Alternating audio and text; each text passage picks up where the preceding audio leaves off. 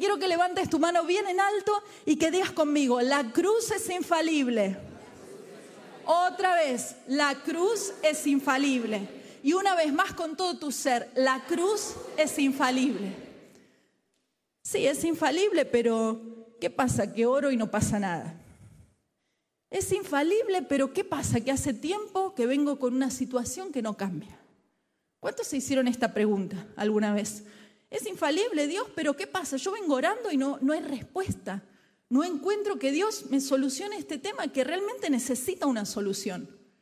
Y en esta pregunta nos encontramos muchísimas veces los cristianos. Es más, le hemos predicado con, con todo nuestro corazón a otras personas y le hemos dicho, acércate a Cristo que Dios trae una respuesta para tu vida. Y después lo traemos a Cristo y esa respuesta no vino. ¿Esto me pasó a mí sola o nos pasó a todos aquí? A todos. Vos sabés que cuando era chica, en la iglesia donde me congregaba, en un momento se acercó una señora que se acercó porque su hijo había sufrido un, balazo en la cabeza en, en, una de esas situaciones de barrio. ¿Cuántos se criaron en esos barrios donde las balas vuelan por todos lados? ¿Sí? Conocen esas situaciones. Bueno, así era el barrio de mi infancia. Y este chico había sufrido em, de, un balazo en su cabeza y esta mujer estaba agobiada, estaba triste y no venía a buscar específicamente al Señor en su corazón porque quería recibirlo, sino que necesitaba una respuesta para su hijo. Necesitaba rápidamente que Dios hiciera algo con ese hijo. Y como iglesia nos pusimos a orar con las herramientas que teníamos, porque era una iglesia de, de hermanos libres, ¿sí? que siempre decimos que no eran tan libres los hermanos libres, ¿sí?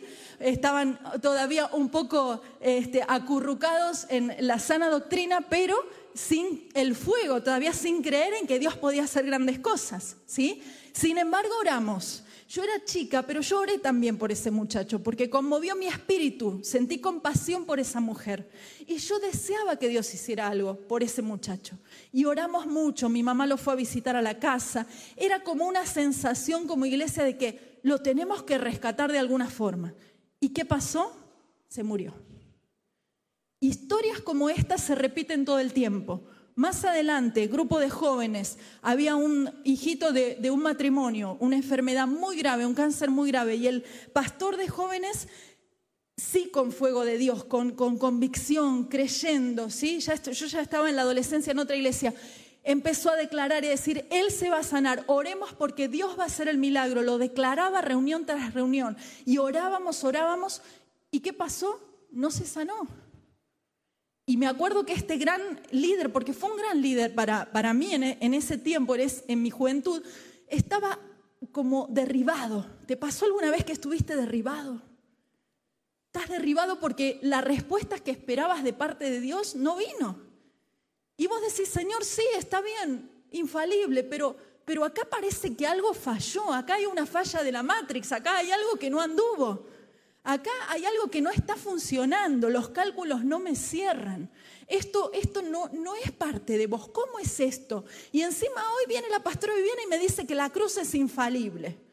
¿Cómo es esto de que es infalible? Pero levanta tu mano al cielo y decí conmigo, hoy el Espíritu de Dios va a llenar mi espíritu de esperanza, porque la cruz de Dios es infalible. Dale un aplauso fuerte. Hoy Dios trae esperanza a tu vida y va a traerte revelación de esta cruz maravillosa. Vamos a leer un pasaje que los chicos de audiovisual lo van a poner allí. Es una historia en San Juan 5, 5.2 dice, y hay en Jerusalén, cerca de la puerta de las ovejas, un estanque llamado en hebreo Betesda, el cual tiene cinco pórticos. Decí conmigo cinco pórticos bien, el cual tiene cinco pórticos. En estos yacía una multitud de enfermos, ciegos, cojos y paralíticos que esperaban el movimiento del agua, porque un ángel descendía de tiempo en tiempo al estanque, agitaba el agua y después de este movimiento quedaba sano de su enfermedad cualquiera que la tuviese. Y había allí un hombre que hacía 38 años que estaba enfermo. Cuando Jesús lo vio acostado, y supo que llevaba ya mucho tiempo así, le dijo, ¿quieres ser sano? Señor, le respondió el enfermo, no tengo quien me meta en el estanque cuando se agita el agua, y entre tanto que yo voy, otro desciende antes que yo. Y Jesús le dijo, levántate, toma tu lecho y anda. Y al instante aquel hombre fue sanado y tomó su lecho y anduvo, y era día de reposo aquel día. Gloria al Señor. Gracias Señor por los testimonios escritos en tu palabra. Nos llenan de fe y esperanza hoy. Amén.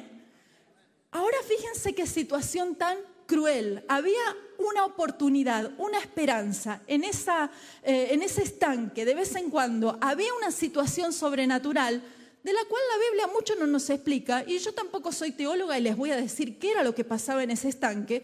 Pero la realidad es que, ¿vieron como la propaganda de Telequino, Telequino que dice, hoy puede ser tu día, ¿no? Algo así dice, ¿no? Hoy, hoy, ¿cómo es que dice el eslogan? Hoy puede ser tu día, claro. Así estaban esos enfermos y cojos, ¿sí? Hoy puede ser mi día. Capaz que si yo me tiro de cabeza justo cuando el agua está en movimiento, hoy puede ser el día de mi sanidad. Pero eso era muy cruel. Era muy cruel porque era uno y dice que ahí estaba lleno de enfermos y cojos. Y dice también que había cinco pórticos en el lugar. Decí conmigo cinco pórticos. Y sabes que me mostraba el Señor que en nosotros también hay pórticos. Te voy a nombrar algunos. El pórtico de soy bueno. Yo tengo que acceder al milagro porque soy buena gente, soy buena persona. Entonces a mí esto no me tiene que pasar. Y sin embargo te pasaron miles, no una. Y eras bueno. Otro pórtico, tengo fe, yo tengo fe, Dios lo va a hacer, tengo fe. Y empezamos a declarar a boca de jarro cosas que Dios no nos dijo. Y eso es un riesgo, porque tener fe no es declarar al viento cosas que todavía el Señor no te prometió. Tener fe es declarar su palabra. ¿Cuántos dicen amén? Por eso en este tiempo, cuando vos recibas una palabra, cuando recibas una carga, anotala. Hay teléfono para alguno, anotala. Dice la palabra, no menosprecien las profecías. Si vos recibís una palabra, anotala, porque esa palabra sí tiene autoridad sobre tu vida. Esa palabra sí, cuando vos la declarás, tiene autoridad sobre tu vida. Pero no es decir, tengo fe por tener fe. Otro pórtico, sirvo a Dios. Ah, como yo sirvo, yo hace años que estoy acá en presencia, Dios a mí me las, me las tiene que dar así. O sea, yo ya tengo cheque en blanco con Dios. No. ¿Quién tiene cheque en blanco? No, el servicio no es tu pórtico. No vas a acceder al milagro por tu servicio. No vas a acceder por hacer guerra espiritual. Ah, no, mira, yo tengo el pórtico, mi pórtico es todo negro y rojo. Acá me echan sal y yo la piso en el nombre de Jesús y me tiran gallinas y las revoleo en el nombre. No, no es eso, no es ese el pórtico. No entres por esa puerta porque no te va a servir. Decí conmigo, no me sirve. Y otro pórtico más. Ah, este está buenísimo. Oro mucho. Me levanto a las cuatro y media, armo el mate y ahí desciende por la, por la ventana un hilo de luz que alumbra exactamente en la Biblia. Donde cae, ahí leo. ¿Sí? Tengo esa, esa, esa técnica espiritual. No, porque si oras mucho, pero oras mal, ¿qué pasa? Y la palabra dice que el Espíritu nos tiene que enseñar cómo orar, qué decir, qué palabras soltar. A veces tu oración va a ser estar en intimidad con Él y nada más. Estar de rodillas adorándole como hoy adoramos juntos sin decir más que una canción. Y esa va a ser tu intimidad ese día con Dios, llevándole a la cruz las cosas que Él te muestra, humillándote delante de Él. Pero no es por orar mucho, podés estar días y días y días orando y hacer en vano aquello que Dios no iba a hacer. Entonces, ¿qué hacemos? ¿Qué hacemos? Dice Jesús que se acercó. Y Jesús, pensa esto, estaba ahí esa mm, fuente, estaban los pórticos, estaban los enfermos, pero Jesús no vino ni de la fuente ni de los pórticos. Jesús vino de otro lado. Y Dios en este día te está diciendo, cambia tu enfoque. Cambia tu enfoque porque estoy viniendo del lado menos pensado. ¿Cuántos dicen amén? Estoy apareciendo del lugar menos pensado. Tu milagro no tiene una única respuesta. Tu milagro no es eh, eh, algo que está determinado bajo la mezquindad de una fuente que de vez en cuando se le ocurre a quien sanar. Tu milagro viene de parte de Cristo. Y cuando viene de parte de Cristo, recibilo porque el Señor se acerca y te pregunta, ¿qué quieres que te haga? Y ahí vos le vas a decir y el Señor va a traer algo poderoso a tu vida. Dale un aplauso porque Él merece la gloria, el honor y el poder. Santo es tu nombre, Jesús. Gracias, Señor. Ahora, volvemos a lo mismo, pero esta cruz es infalible. ¿Y cómo? De todos esos enfermos, uno se le acercó a Jesús y le dijo, te sano. Sigo preocupado, sigo pensando que acá algo no está funcionando. Y acá es donde te quiero compartir otro pasaje que los chicos de video me van a ayudar allí a poner. Y dice algo maravilloso. ¿Estás listo? ¿Estás listo? Dice, más vosotros, o sea, todos nosotros, sois linaje escogido, real sacerdocio, nación santa, pueblo adquirido por Dios, para que anunciéis las virtudes de aquel que os llamó de las tinieblas a su luz admirable.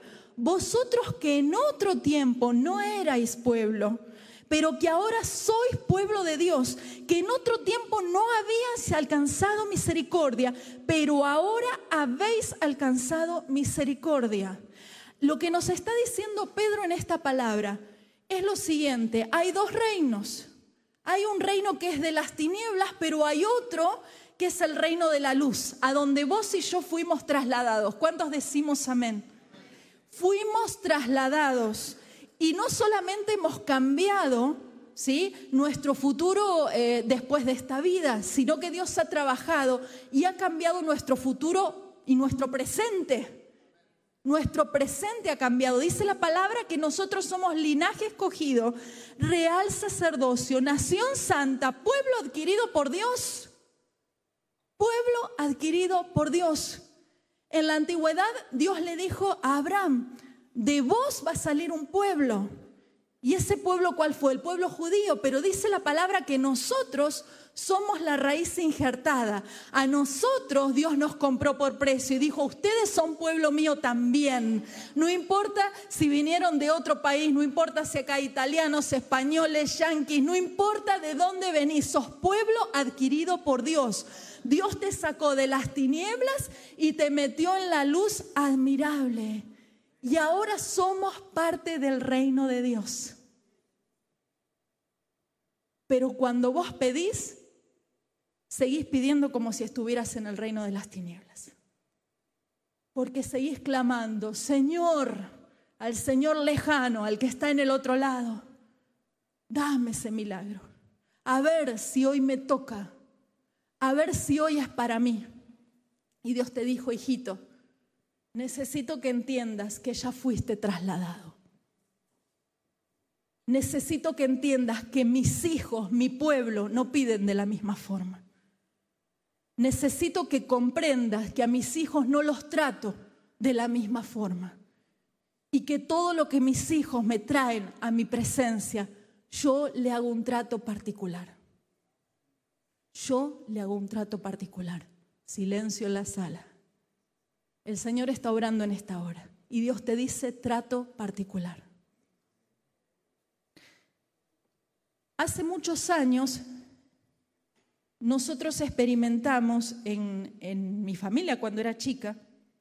Yo no quería hablar de cosas de mí, porque les digo en sinceridad, quiero soltar la palabra de Cristo, quiero hablar de Él pero Dios me lleva algunas cosas que van a estar siendo de identificación para tu vida, ¿sí? Mi papá fue un cabeza dura toda su vida. No quiso saber nada con Dios toda su vida. Mi papá, eh, digamos, el que me, eh, el, que es mi papá biológico, ¿sí? Y yo lo tuve hasta los 12 años, porque después mi mamá se volvió a casar y tuve a mi papá adoptivo. Ya los dos están en la presencia del Señor, ¿sí? Pero mi papá biológico fue duro toda su vida y durante mi infancia se enfermó mucho.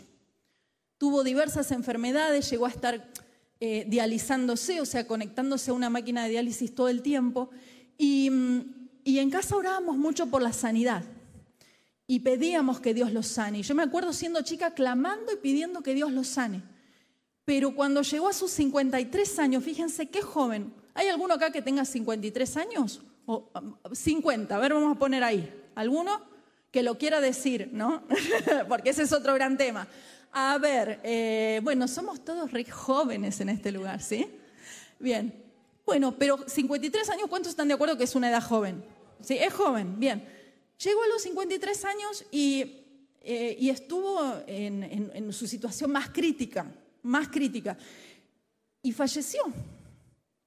Y habíamos orado mucho, pero en el momento previo a fallecer, le dice a mi mamá, mi mamá una mujer guerrera, una mujer fuerte en Cristo, le dice, soy un pecador y me voy a ir al infierno, quiero aceptar a Cristo en mi corazón. Y en ese momento recibió al Señor. Y hoy yo sé que está tan deslumbrado viendo a Cristo, tan restaurado viendo a Cristo, ¿no? Porque todas esas heridas, todos esos brazos lastimados por la diálisis, todas las cosas dolorosas que vivió, quedaron realmente atrás porque Dios enjugó toda lágrima. Que pude entender que el propósito de Dios para el corazón de mi papá era ese, estar ahora en los brazos de papá, pero llegar a esa situación límite y poder decir realmente soy un pecador y me arrepiento. Porque vos no sabés la guerra que nos hacía. Yo no sé si en tu casa pasó algo así, pero el día que se bautizó mi mamá, le dice, o el bautismo o yo. Y mi mamá dijo, el bautismo. ¿Y qué hizo mi papá? Se quedó también. y la esperó para la cena, ¿sí? Entonces, era una infancia complicada. Llegaban los domingos y su cara, ¿sí? Era transfigurada, pero de, a las caras más feas y más diabólicas que se te ocurren. ¿Por qué? Porque íbamos todas a la iglesia, ¿sí? Entonces, era difícil, pero yo hoy lo recuerdo con gozo. Yo hoy lo recuerdo con gozo. Yo experimenté lo que me decía mi amiga la pastora Daniela. Dios me hizo olvidar. ¿Cuántos dicen amén? Dios te hace olvidar. Y hoy con lo que me quedo es que hubo un momento en que mi padre dijo, soy un pecador, necesito a Cristo. Y en este momento está en la gloria del rey, alabando al rey de reyes. ¿Cuántos le dan un fuerte aplauso? Santo.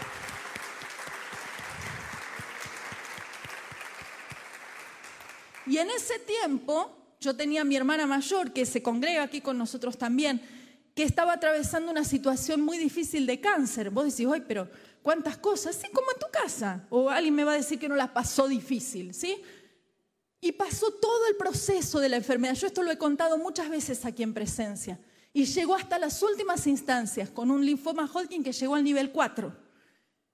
¿Y qué hizo el Señor cuando no había nada más que hacer? Ahí la sanó ahí la sanó. Y hoy día mi hermana tiene casi la edad de mi papá cuando falleció, pero está viva y está dándole gloria a Dios. Amén. Dale un aplauso si querés al Señor. Ahora, mi hermana con su testimonio llevó a Cristo a muchas personas a lo largo de su vida, ¿se entiende? Porque instrumento útil me es este, dijo el Señor. Yo la sané, la restauré, quiero hacer cosas poderosas con ella. Amén. Entonces, decí conmigo, trato de Dios no siempre es igual. Con cada persona es diferente. Tenés que aprender a observar los tiempos. Tenés que aprender a observar lo que Dios quiere hacer con cada caso. ¿Sí? Un poquito más adelante, en mi adolescencia, eh, empecé a, tener una enfermedad en mi columna. Acá Mati puede entender porque él pasó por una operación también. Este, es difícil afrontar una operación en esa edad, en la, edad de la adolescencia, pero mi mamá y yo oramos, nos pusimos de acuerdo. ¿Y sabes qué le pedimos a Dios? Danos una palabra. Danos una palabra. ¿Y sabes qué hicimos? Nos fuimos, ella a la cocina y yo a la pieza. Danos una palabra. ¿Sabes qué hizo Dios? Nos dio la misma palabra. Y la palabra era, te haré columna de hierro. Ah, la miércoles, qué palabra. Te haré columna de hierro. Y hoy día, ¿sabes qué tengo? Columna de hierro. Porque me operaron y está llena de hierros. Y si Dios quiere sacarlos, que los saque. Pero gracias a esos hierros mi vida siguió adelante. Porque el poder de Dios es así. Porque el Señor obra como Él quiere. Porque cuando había riesgo en tu vida, el Señor vino y trajo la solución como Él quiso, porque Él trata con nuestras vidas. Amén. Amén. Por eso una palabra te da el rumbo. Una palabra te indica el camino. La Biblia nunca dijo que no íbamos a atravesar situaciones de dolor pero sí nos dijo que el reino de Dios, que es este al que vinimos, ¿se acuerdan que estaba el otro reino y nosotros que hicimos? Fuimos trasladados a este al que vinimos, es un reino de justicia, es un reino de gozo y es un reino de paz. Dale gloria a Dios porque en este reino es donde vos y yo estamos parados. No hay nada que pueda hacernos daño si estamos parados en el reino de Dios. Santo Cristo, te alabamos. todo lo que llevamos a la cruz. Ah, esto es poderoso. Levanta tu mano al cielo y decí conmigo. Todo lo que llevamos a la cruz. Sufre muerte, tres días de espera y resurrección. Te voy a explicar esto. Cuando estamos atravesando una situación difícil, una situación de dolor, una situación de carga, una situación de angustia, lo que el Señor quiere es que nosotros nos movamos como se mueven los hijos de Dios. ¿Cómo se mueven los hijos de Dios? Llevando a la cruz. Sí, pastora, pero yo lo llevé 80 veces y Dios no me sanó. Estás mal enfocado. Estás mirando la fuente.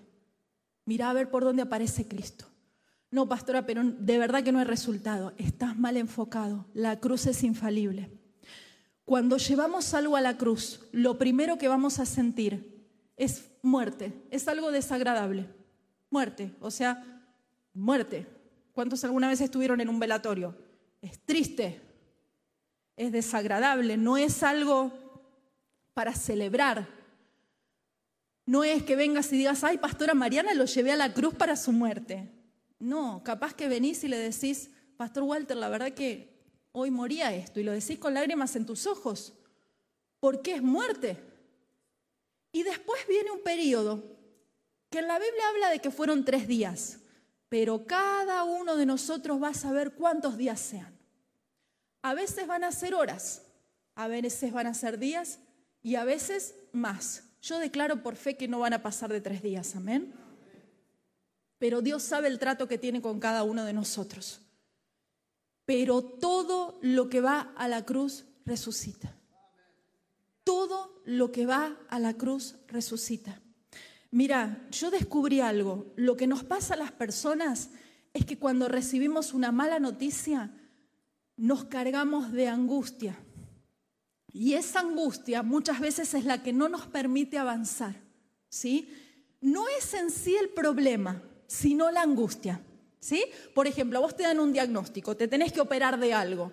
¿Y vos qué haces? Te cargas humanamente de angustia. Y fíjense que me posiciono en el otro reino, porque esto es lo que pasa en este reino te cargas de angustia. Y vos decís, ay, pero yo soy creyente y me cargo de angustia. Bueno, porque algunas cosas todavía no funcionan como de este lado, ¿sí? Estamos trasladándonos, estamos haciendo mudanza, ¿sí? Decí, decí en voz alta, estoy haciendo mudanza, ¿sí?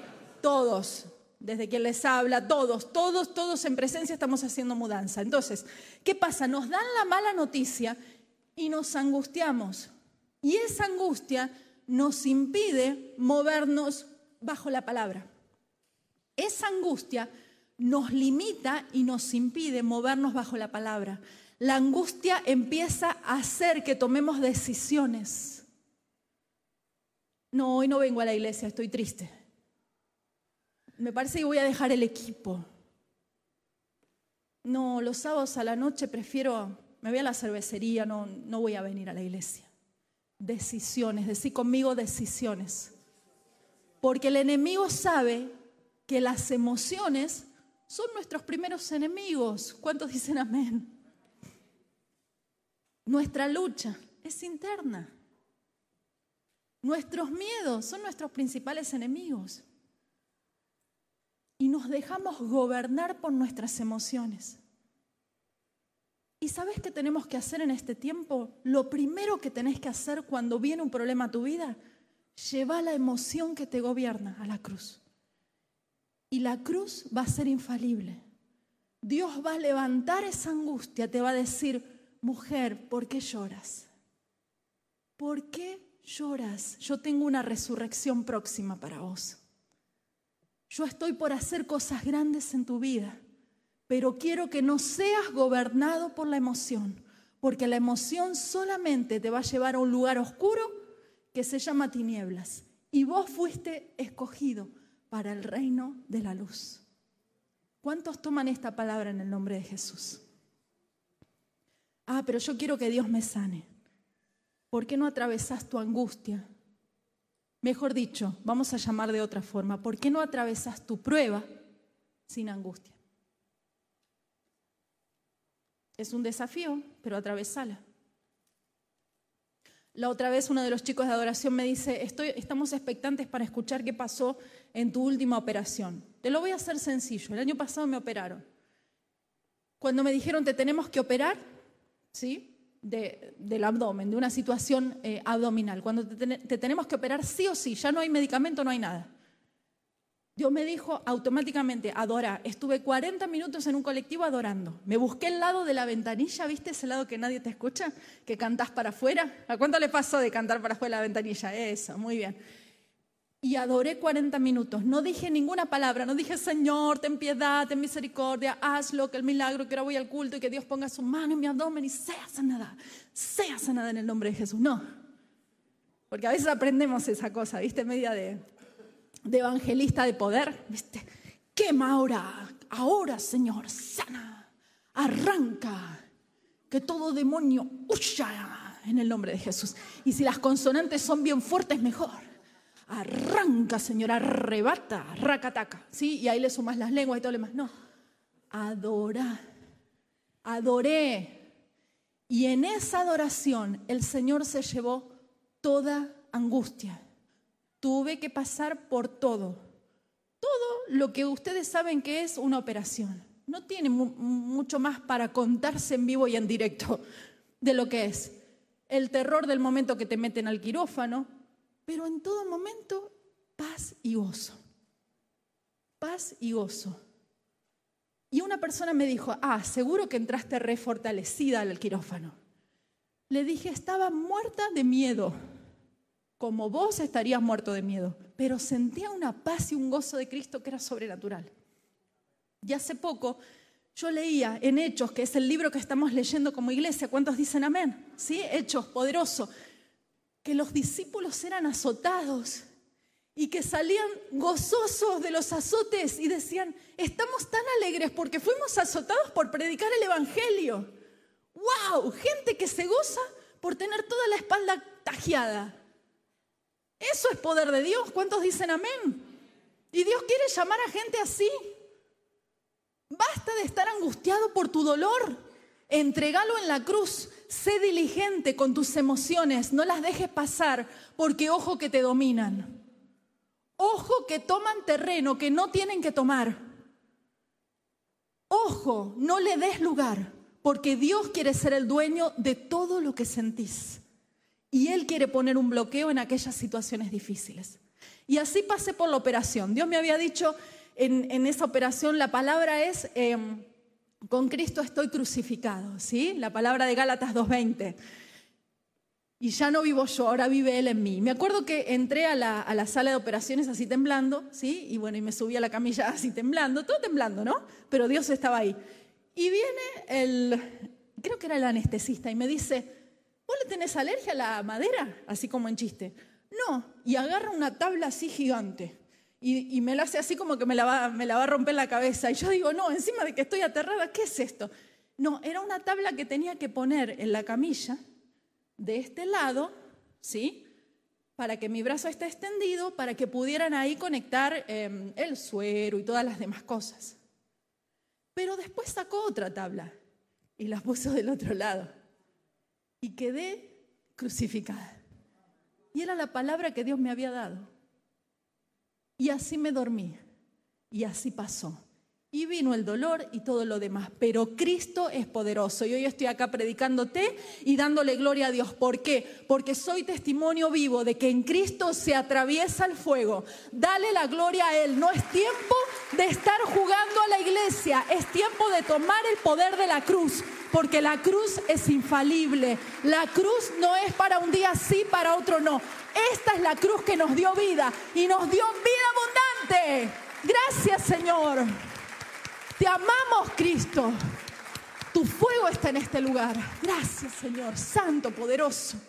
Dice eh, un evangelista, Reinar Bunke, no sé si escucharon hablar de él, dice que él fue eh, llamado al África, nació en 1940 en Alemania y Dios lo llamó a evangelizar África. Y más o menos en el año 70 se fue con su esposa y dice, yo iba con todo el fuego, pero África no me estaba esperando a mí. Nadie se convertía. Y cuando yo iba y quería armar una campaña, resulta que venían cinco personas Y yo digo, bueno, Señor, aunque sea un, pecador que se arrepiente, gloria a Dios, no se convertía en ninguno de los cinco. De verdad te lo digo. Y un día salió a las calles de una de las ciudades donde estaba ya en un país de África y le gritó al Señor, Señor, si no me das un millón de almas, me muero. Me muero, le dijo. Y el Señor respondió. Ese hombre nació en 1940. Se murió en, 1910, en 2019, perdón. 1940, 2019 y se convirtieron en toda su carrera ministerial 79 millones de africanos. Está documentado, ¿eh? no te lo estoy diciendo acá. Puedes hoy mismo buscar en YouTube y encontrás toda la documentación. 79 millones de cristianos. Ahora, hubo un tiempo en que África no le respondía. Y un día, te quiero contar esto porque es poderoso, hizo una campaña y le pidió ayuda a todas las iglesias. Esto fue en los 80 puso una carpa gigante. ¿Vieron esas carpas de campaña, no como las de Anacondia de acá de Argentina? Y armó la carpa y, se metió y, empezó a predicar. Y estas iglesias solamente una lo ayudó, o sea, envió algunas personas. Y a esa carpa gigantesca asistieron solamente 100 personas. Pero bueno, vamos creciendo de 5 a 100, ya, ¿sí? Es como un numerito. Entonces, ¿el que hizo? Empezó a predicar con denuedo, empezó a predicar. Y en eso de esas personas que habían venido, se empezaron a tocar y empezaron a recibir milagros. O sea, había cosas que estaban pasando y empezó a haber una revolución en el lugar. Al otro día había 35 mil personas y al otro día se sumaron más y así se desató un avivamiento gigante. ¿Cuál era el lloro? ¿Cuál era el clamor? Señor, entro por el pórtico del oré mucho, Reinarbún, que hice guerra espiritual, soy siervo de Dios, tengo fe, soy bueno, no me respondes, ¿qué pasa? Pero el Señor quería probar su fe, el Señor quería probar su constancia y por sobre todas las cosas quería probar si esa palabra que él había recibido cuando era un adolescente, vas a salvar a África, todavía seguía latiendo en su vida. Hay palabras que Dios te dio y Dios quiere probar si esas palabras todavía siguen latiendo en tu vida. Hay palabras que Dios te dio y hoy Dios te está probando. Te invito a que te pongas de pie y que pienses en esas palabras. Santo es tu nombre. Santo. Ahora ahí donde estás, no te distraigas con nada y hace un altar con Dios. Y empezar a recordar las palabras que Él dio a tu vida. Porque esas palabras se cumplen. Este fue un culto de testimonios, de contarte testimonios. ¿Sabes para qué? Para que tu fe sea aumentada y en este tiempo le creas a la palabra y sepas que fuiste llamado al reino de su amado Hijo. Para que entiendas en este tiempo que las cosas no se manejan de igual manera en el reino de los cielos, en el reino de la luz. Y que Dios tiene un plan poderoso para vos. ¿Cuál es esa emoción que te estuvo perturbando? ¿Quién en esta noche estuvo con mucha angustia y vino al culto terriblemente angustiado? ¿Quién? Que pase acá al frente. ¿Hubo alguien que estuvo llorando y dijo, hoy a la iglesia no voy, estoy re mal? ¿Quién estuvo muy triste? Hay una palabra de Dios para tu vida. No sientas vergüenza, el Señor te está llamando. Y lo va a hacer con tu vida como lo hizo con otros. Imagínate que este altar es la cruz. ¿Quién estuvo pasando por una depresión, una angustia fuerte? Oh Señor.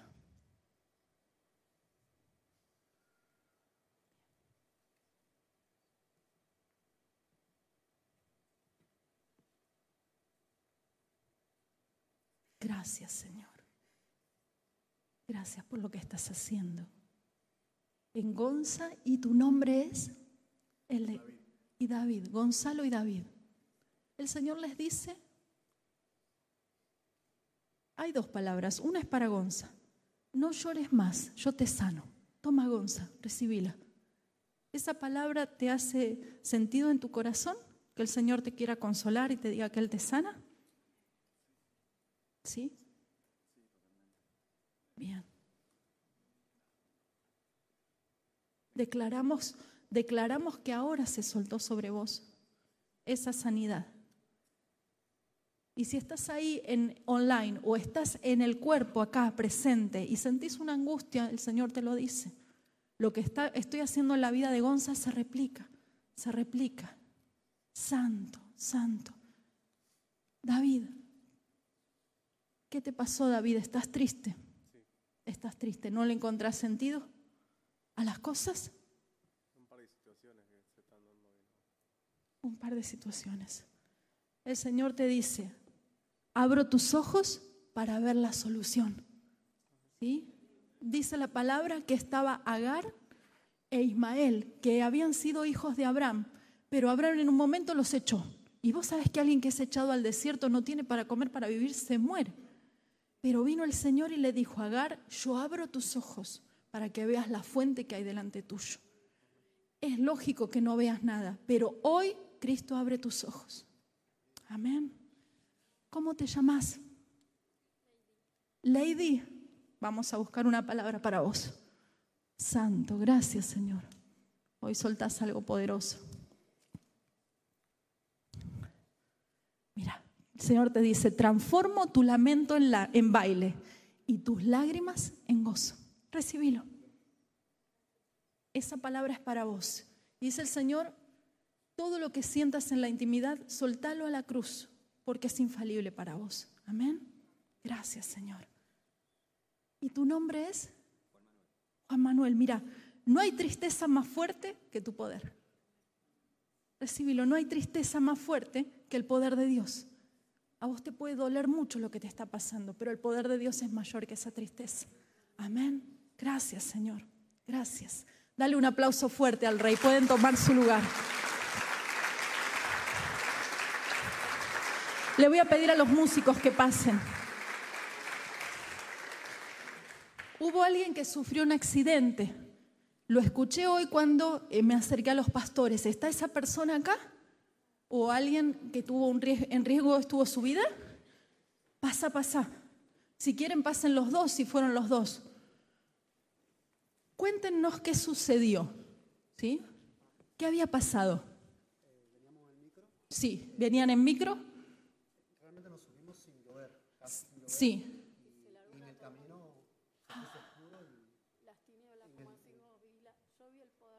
Bien, o sea que estuvieron en riesgo porque el micro en el que venían llovía cántaros y se, se movía para todos lados. eh, tuvo que bajar la velocidad y no se veía el, el auto que estaba delante. Bien, era una situación súper riesgosa. Entre Moreno y Buenos Aires, claro. Exactamente ahí. ¿Y ustedes, chicos, qué, qué situación vivieron? Sí.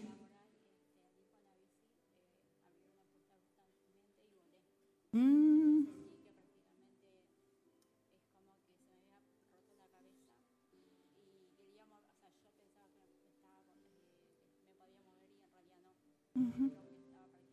Ella tuvo un accidente laboral, iba en bicicleta, abrieron una puerta y voló por el aire. Y ella pensó en ese momento que se iba a morir, pero no te pasó nada. Ah, vos te sentías vivo, pero estaba casi muerta. Así era la cosa. Pero el Señor te rescató. Amén. Gloria a Dios. Gloria a Dios. Estaba sin casco, pero el Señor la cubrió. ¿Cuántos dicen amén? ¿Y en tu caso? ¿Venís a acompañarla a ella? ¿Sí? Bueno, miren lo que Dios me daba hoy, esta última palabra, porque todas las demás eran de tristeza, porque el Señor levantó tristeza, pero el Señor les dice, yo soy tu protector. ¿Sí? Y esa palabra hoy se suelta sobre ustedes para confirmar, porque ustedes ya son testimonio de que Dios lo hizo, porque están acá. Pero el Señor les dice eso, que cuando se lo lleva a ella, este, para pegarlo ahí en la bicicleta. Pero el Señor les dice eso, que confirma que no fue casualidad que ustedes estén vivos, sino que es la mano de Dios. ¿Cuántos creen que no es casualidad que estemos vivos? Amén, amén. Dale un aplauso al Rey, tomen asiento.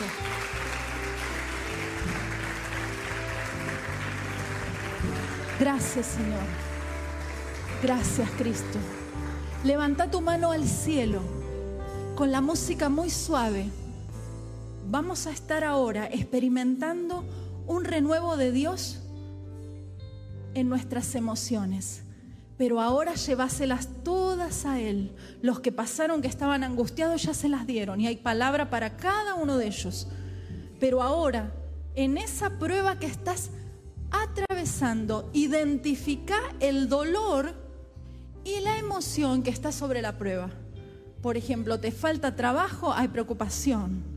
Tenés una enfermedad, estás angustiado porque no sabes de tu porvenir. Y ahora hacemos un altar gigante acá en el medio, todos, todos, que no haya nadie sin morir ahora y llevarle a Cristo esa emoción que gobierna. Nadie, esta es una noche de poder y de milagros. Cristo, muero a la tristeza, porque tu cruz es infalible, Señor. Oh Santo, muero a la angustia, Señor, tu cruz es infalible, Rey. Llevo al altar toda preocupación por mi porvenir. La cruz es infalible, Rey. Oh Señor, el Señor se está moviendo allá en el fondo. Gracias, Cristo. Ese muchacho que tiene la remera rosa, rosa viejo. Sí, vos, sos el único que tiene esa remera. ¿Querés pasar? Vení.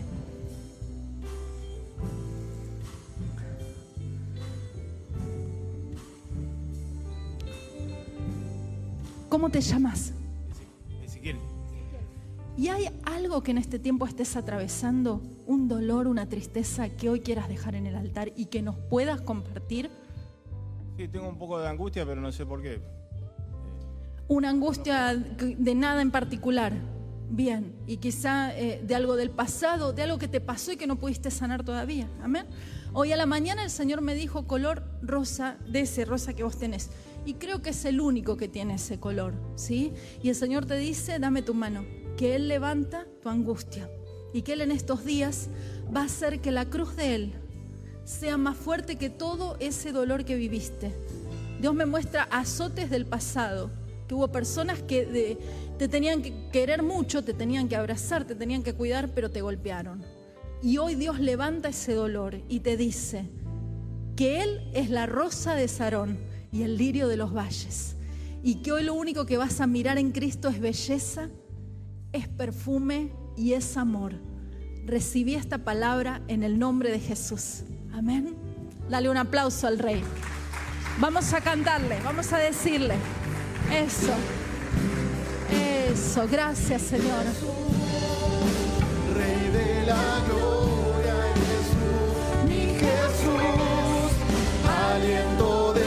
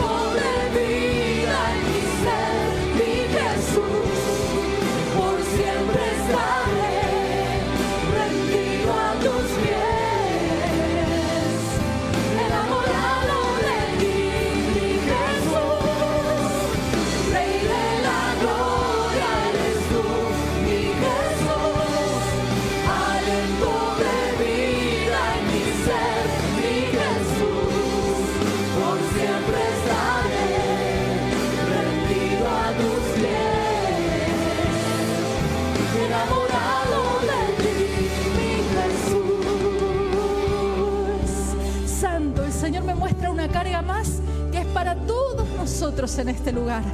Dice la palabra que Jesús cuando vino no encontró dónde quedar. Su mamá y su papá no encontraron dónde, dónde dar a luz a Jesús. Y terminó siendo dado a luz en un pesebre, en el lugar más humilde. Y Dios te dice en esta hora que así es como Jesús vino a tu vida, le diste el lugar chiquitito, le diste el lugar último, le diste como el lavaderito de tu vida. Pero cada vez que morís, la cruz, ¿sabes qué hace? Extiende el dominio de Jesús sobre tu vida. Y nuevas habitaciones son llenas por su espíritu. Nuevas habitaciones. Recibí esta palabra más 25. Nuevas habitaciones son llenas por el Espíritu Santo. Se extiende el dominio de Dios sobre tu vida. Si hace muchos años tenías un evangelio de pesebre, se viene un evangelio de casa, de casa con patio y pileta, un evangelio de casa con primer piso, porque Cristo quiere habitar holgadamente en tu vida. Y el poder del Espíritu Santo quiere operar libremente en tu vida, libremente. Dice el Señor, abrí tu corazón y deja que yo lo haga. A este Jesús que predicamos, a ese al que le damos toda la gloria,